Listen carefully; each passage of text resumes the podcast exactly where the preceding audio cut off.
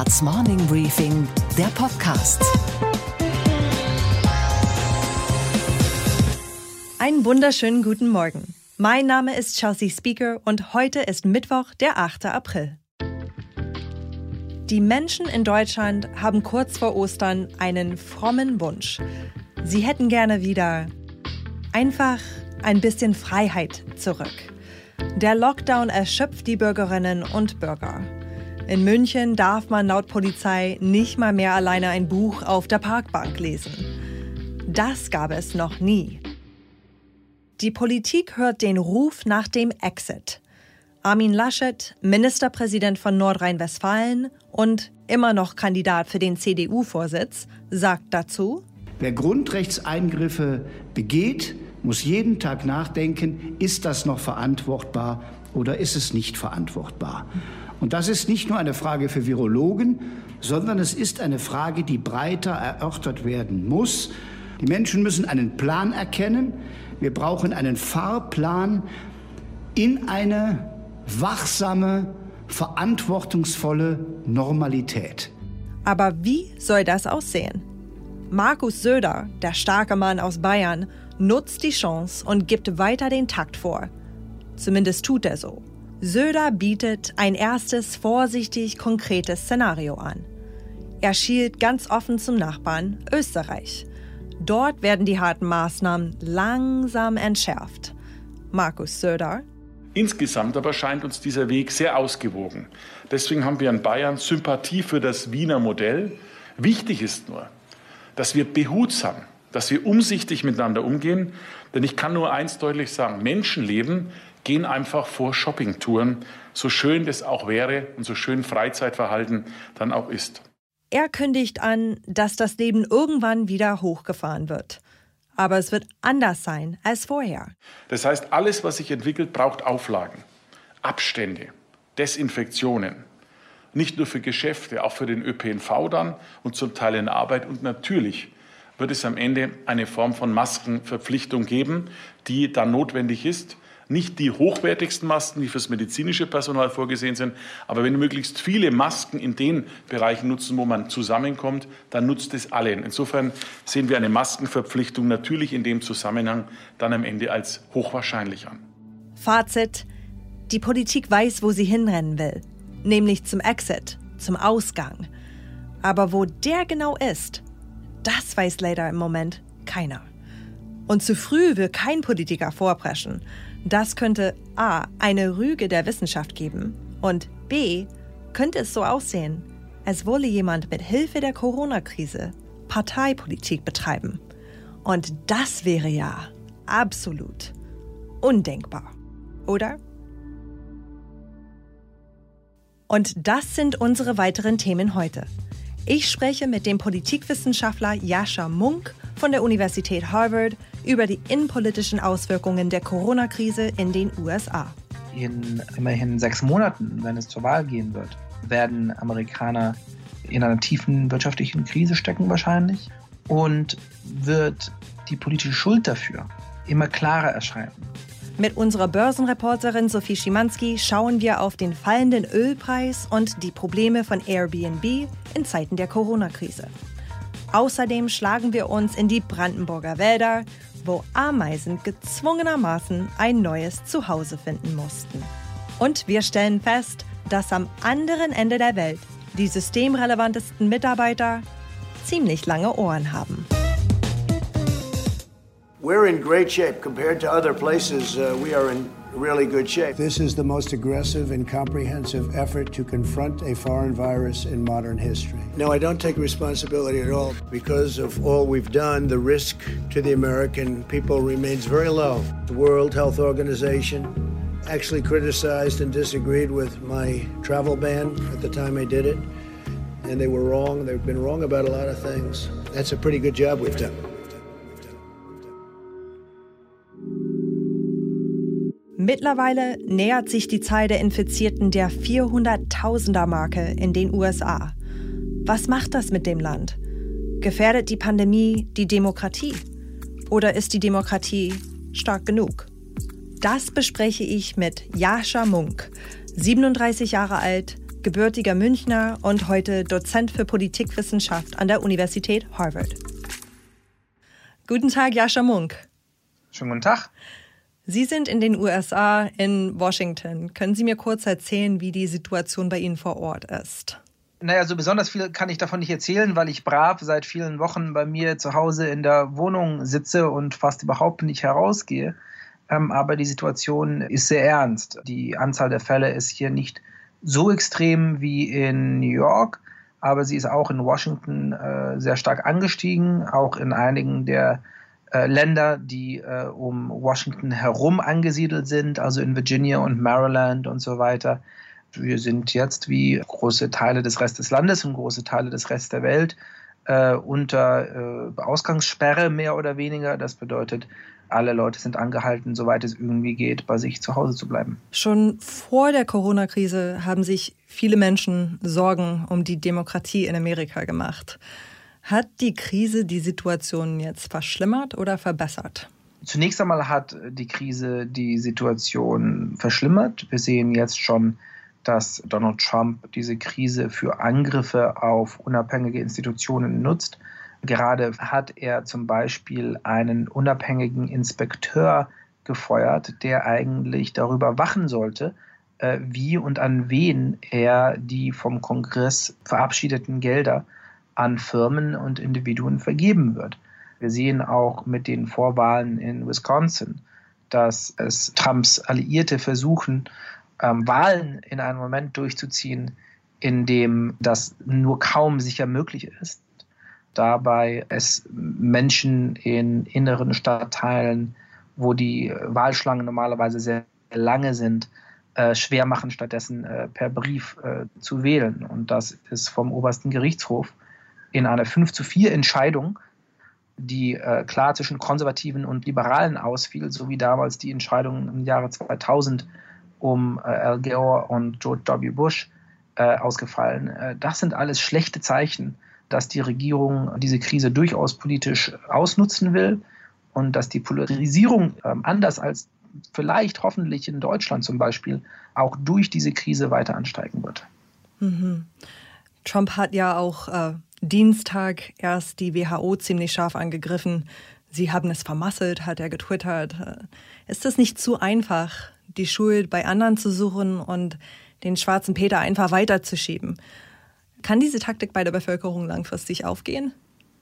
Äh, ja, das ist natürlich zu einfach. Ähm, ich glaube, es gibt durchaus legitime Kritikpunkte über die äh, WHO. Sie hat Fehler gemacht, das ist ohne Frage wahr. Aber den größten Fehler in den USA hat leider Donald Trump gemacht. Und ich sage das nicht mit Freude, denn das wird äh, vielen Amerikanern das Leben kosten. Äh, wir wissen seit einigen Tagen, dass einer der engsten Berater von Donald Trump äh, schon Ende Januar und dann noch einmal Ende Februar scharf vor den Folgen dieser Corona-Krise gewarnt hat. Dass er schon zu jenem Zeitpunkt gesagt hat, es könnte Millionen Tote in den USA geben. Und doch sagte zu dieser Zeit äh, Herr Trump immer wieder, dass dieses Virus nicht schlimmer sei als eine Grippe, dass wir uns darüber keine Sorgen machen sollten, äh, all diese Sprüche, äh, die man ja leider auch in Deutschland aus den sozialen Medien kennt. Mhm. Insofern äh, ist es nicht falsch, auch äh, die Verfehlen anderer anzuprangern.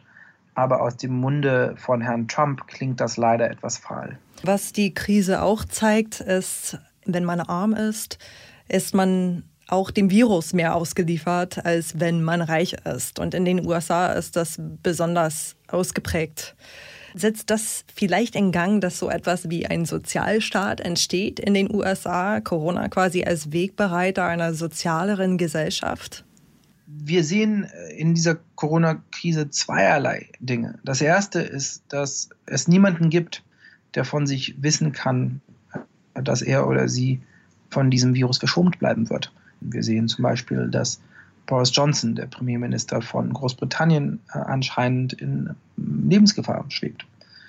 Ähm, gleichzeitig ist es natürlich auch so, äh, dass äh, Menschen, die äh, zum Beispiel übergewichtig sind, dass Menschen, die ohnehin schon verschiedene Krankheiten haben, Menschen, die Krankheiten haben, die nicht ordentlich behandelt worden sind, eine viel größere Gefahr haben, äh, an diesem Virus zu sterben. Diese Bevölkerung ist in den USA äh, natürlich beträchtlich und das wird die Todesrate hier eventuell verstärken. Ich denke durchaus, dass äh, dies den USA einen Impetus geben wird, endlich ein universelleres Gesundheitssystem aufzubauen, endlich dafür zu sorgen, dass alle Amerikaner Zugang zu einem Arzt haben werden. Ich glaube nicht, dass äh, die Amerikaner etwas wie die englische NHS aufbauen werden. Ich glaube nicht, dass die Amerikaner vom Kapitalismus oder von der Globalisierung abrücken werden. Das sollten sie auch nicht. Ähm, aber hoffentlich werden sie endlich den Sozialstaat, den wir in Deutschland und in vielen anderen europäischen Ländern für äh, normal und offensichtlich halten, äh, auch hier in den USA komplettieren. Es gibt mittlerweile über 10.000 Coronavirus-Tote in Amerika, aber Trumps Umfragewerte sind auf einen Rekordhoch geklettert. Warum scheint er so von der Krise zu profitieren? Na, wir sehen in äh, fast jedem Land der Welt, dass die Regierung äh, kurzfristig von der Krise zu profitieren scheint. Ob es die Große Koalition in Deutschland ist, ob es Emmanuel Macron in Frankreich ist, ob es Boris Johnson in Großbritannien ist oder ob es äh, selbst Donald Trump in den USA ist, haben sie mehr Vertrauen in der Bevölkerung, mehr Zustimmung in der Bevölkerung als vor einem oder zwei Monaten. Ähm, ich denke, dass dies in vielen Ländern und insbesondere in den USA äh, nicht sehr lange anhalten wird. Mhm. Momentan sind wir in der Phase, die amerikanische Politiker, Wissenschaftler Rally Around the Flag nennen. Das bedeutet, aufgrund dieser einzigartigen Krise sagt man, wir halten jetzt mal zu der Regierung und wir rücken zusammen als Amerikaner. Aber in immerhin sechs Monaten, wenn es zur Wahl gehen wird, werden Amerikaner in einer tiefen wirtschaftlichen Krise stecken wahrscheinlich, werden sie noch viele zigtausend mehr Tote zu beklagen haben und wird die politische Schuld dafür immer klarer erscheinen. Denn äh, zu dem Zeitpunkt werden wir äh, wahrscheinlich sehen, dass Länder wie Deutschland, die äh, relativ früh sinnvolle Maßnahmen genommen haben, nicht früh genug, aber im Vergleich relativ früh, hoffentlich äh, glimpflich davon kommen werden. Äh, und das scheint in den USA äh, leider weniger wahrscheinlich. Insofern denke ich, dass diese Hochphase für Regierende äh, nicht lange genug anhalten wird, um jemandem wie Donald Trump zu helfen. Mhm. Trotzdem ist er gerade in einer sehr komfortablen Situation. Jeden Angriff seitens der Demokraten kann er einfach als billiges parteipolitisches Manöver deuten und abschmettern. Lässt er die Demokraten gerade am langen Arm verhungern, sozusagen, auch wenn gerade nicht an den Wahlkampf zu denken ist? Nein, ich glaube das nicht. Ich denke, Joe Biden ähm, fährt eine sehr sinnvolle Strategie. Er hat äh, vor kurzem mit Herrn Trump telefoniert. Er greift Herrn Trump äh, nicht jeden Tag in scharfen Tönen an, äh, denn er versteht, dass die meisten Amerikaner momentan eine sachliche Diskussion wollen und vor allem Lösungen wollen. Gleichzeitig bietet er äh, sehr klare Lösungen an, fordert von der Regierung mehr zu tun, ist nicht äh, sehr vordergründig, versucht nicht äh, jeden Tag in den Schlagzeilen zu stehen. Mhm. Äh, der sitzt, der sitzt auch in, in seinem Keller, oder? Habe ich gelesen. Der, der, der sendet von seinem Keller aus, oder? Haben, hat ein, äh, eine Art von Fernsehstudio in seinem Keller eingerichtet. Aber ich denke, das macht Sinn. Äh, das ist nicht der Moment, in dem ein Oppositionsführer äh, die größten Schlagzeilen machen muss und machen sollte. Äh, aber wenn die Regierung ihr äh, Handwerk verfehlt, äh, dann wird der Führer der Opposition umso besser dastehen. Diese Debatte können wir dann in einem weniger dringlichen Moment führen. Und im mhm. Übrigen, trotz der wachsenden Zustimmungswerte für Donald Trump, sehen fast alle Umfragen weiterhin Joe Biden als wahrscheinlichen Gewinner der Wahl im November. Also ähm, manche Stimmen, die sagen, dass dies jetzt für Herrn Biden ein riesiges Problem sei, äh, halte ich moralisch für ein bisschen äh, zweifelhaft, denn das ist ehrlich gesagt nicht meine wichtigste, meine wichtigste Frage momentan. Ähm, ich halte sie aber auch für empirisch falsch. Was erwarten Sie für die Zeit nach der Krise? Von, von welchen Szenarien gehen Sie denn aus, was die politische Landschaft in den USA betrifft? Wie wird sich die Landschaft verändern? Ich denke, die Wahrscheinlichkeit, dass äh, Herr Trump die Wahl verliert äh, und die Wahl sogar dezisiv verliert, ist höher, als sie es vor ein paar Monaten gewesen war. so wie äh, Hurricane Katrina äh, den äh, Ruf von George W. Bush langfristig stark beschädigt hat. So könnte es die Corona-Krise auf noch viel eklatantere und viel tödlichere Weise für Donald Trump tun, wenn seine Regierung weiter äh, so parteiisch und weiter so inkompetent reagiert, dann wird das äh, den Ruf von Donald Trump auf viele Jahre und Jahrzehnte prägen. Es ist natürlich auch möglich, äh, dass er es schafft, die Verantwortung von sich zu wälzen oder dass die Regierung ähm, äh, besser handelt, als wir es momentan erwarten. Ich hoffe darauf, dass er jetzt endlich das tut, was ein Präsident in so einer äh, wichtigen Krise zu tun hat. Und zwar das Land zu vereinen und Menschenleben zu retten. Aber äh, große Hoffnungen mache ich mir darauf leider nicht. Jascha Munk, vielen Dank für das Gespräch. Vielen schönen Dank. Jeden Abend gegen 21 Uhr denken wir gemeinsam mit Ihnen und mit verschiedenen Gastgeberinnen und Gastgebern darüber nach, was nach der Corona-Krise sein wird. Der achte Tag ist unser neues The Pioneer Original, in dem es darum geht, die Zeit nach der Krise schon jetzt gedanklich zu umreißen. Journalisten, Autorinnen, Unternehmer und Wissenschaftlerinnen geben Antwort darauf, wie wir Deutschland neu denken können. Gestern Abend waren wir bei der Neurowissenschaftlerin Professor Marin Urner zu Gast. Sie lehrt Medienpsychologie an der Hochschule für Medien, Kommunikation und Wirtschaft in Köln. Sie sagt, die Krise ermöglicht uns ein neues Denken, das ja auch naiv sein darf. Wenn wir diese Frage stellen nach dem Was jetzt, dann müssen wir vor allem naiv sein, weil wir eben in diesen verrückten Zeiten leben und eben diese historische Chance erleben, uns alle, und damit meine ich jetzt wirklich alle Menschen, ganz naiv dieser Welt, als eine Gruppe zu definieren. Nämlich der gemeinsame Feind, kein anderer Fußballclub, keine andere Partei, kein anderes Forscherteam und kein anderes Unternehmen ist, sondern der Virus. Und das dafür sorgen kann, dass wir unsere eigenen Grenzen auch einfach mal überschreiten können. Das Format Der achte Tag Deutschland neu denken gibt's auf allen großen Podcast-Plattformen immer ab 21 Uhr und auch in Steingarts Morning Briefing App. Die nächste Folge heute Abend mit dem weltreisenden Schriftsteller Matthias Politiki, der hinter der Corona-Krise auch eine Generalkrise unserer Gesellschaft sieht. Und was war heute Nacht an der Wall Street los? Und damit schalten wir wieder zu unserer Börsenreporterin Sophie Schimanski nach New York. Guten Morgen, Sophie. Guten Morgen, Chelsea. Weltweit steht die Wirtschaft durch das Coronavirus komplett still. Und das hat selbstverständlich auch Auswirkungen auf den Ölpreis, denn die Nachfrage für Öl sinkt natürlich. Und deswegen ist der Preis für das Barrel in den letzten Wochen kontinuierlich gefallen. Morgen gibt es ein Treffen der OPEC Plus. Sag mal, was steht da ganz oben auf der Tagesordnung?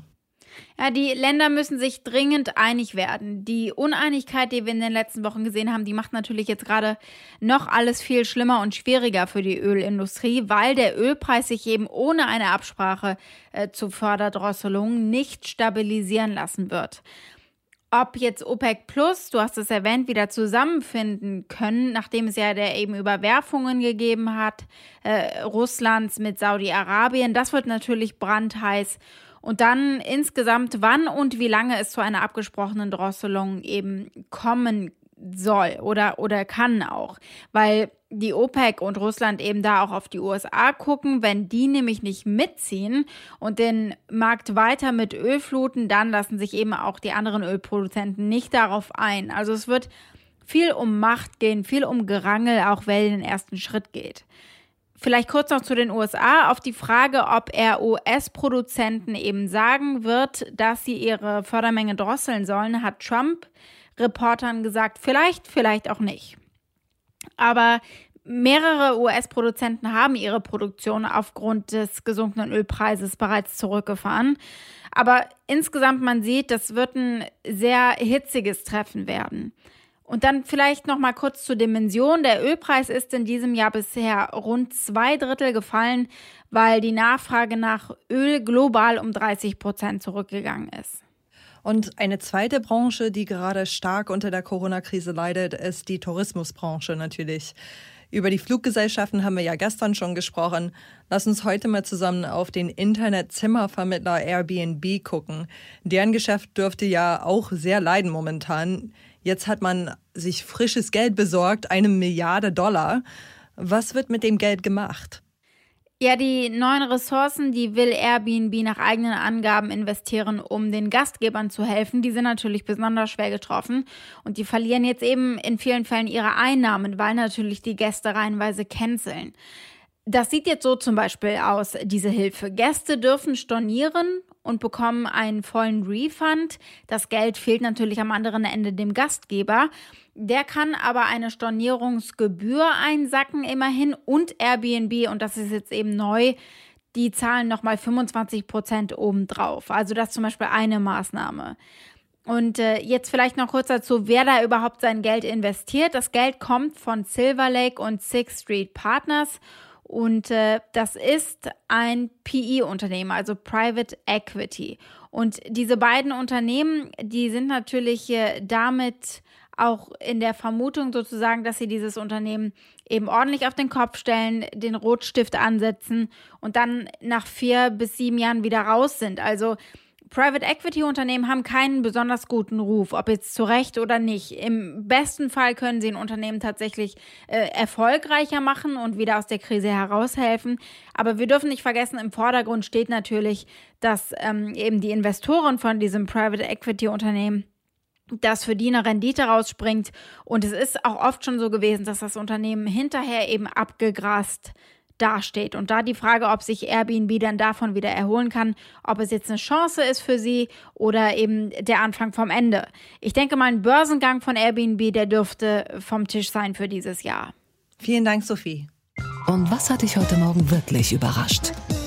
Dass es sich für uns als Redaktion momentan sehr schwierig gestaltet irgendwelche Meldungen zu finden, die mal nichts mit Corona zu tun haben.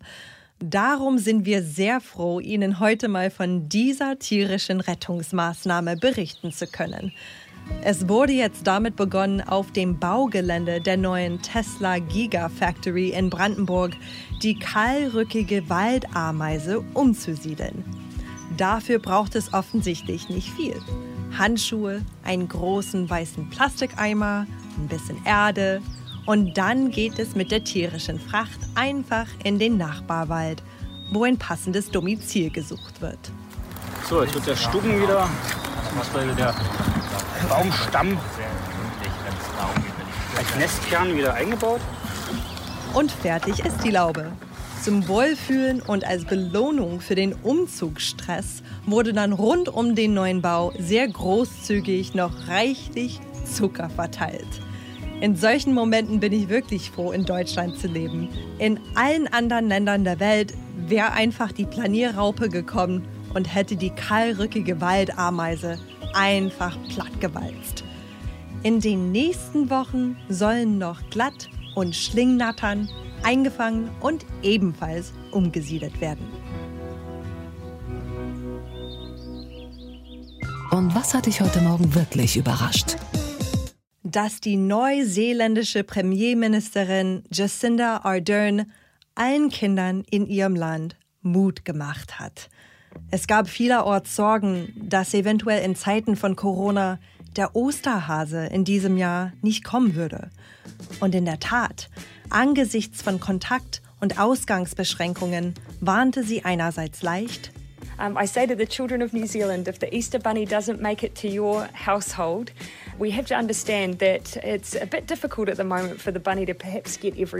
Es könnte ja sein, dass der Osterhase in Corona-Zeiten schließlich auch mit seinen eigenen Kindern beschäftigt ist und dass es wegen der Maßnahmen in Neuseeland vielleicht wirklich auch für ihn schwierig werden könnte, überall hinzukommen.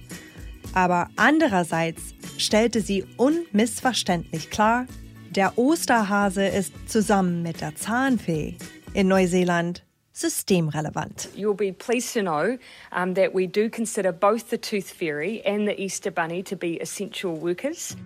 Dann bringt er dieses Jahr sicher nicht nur Eier, sondern auch Nudeln und Klopapier.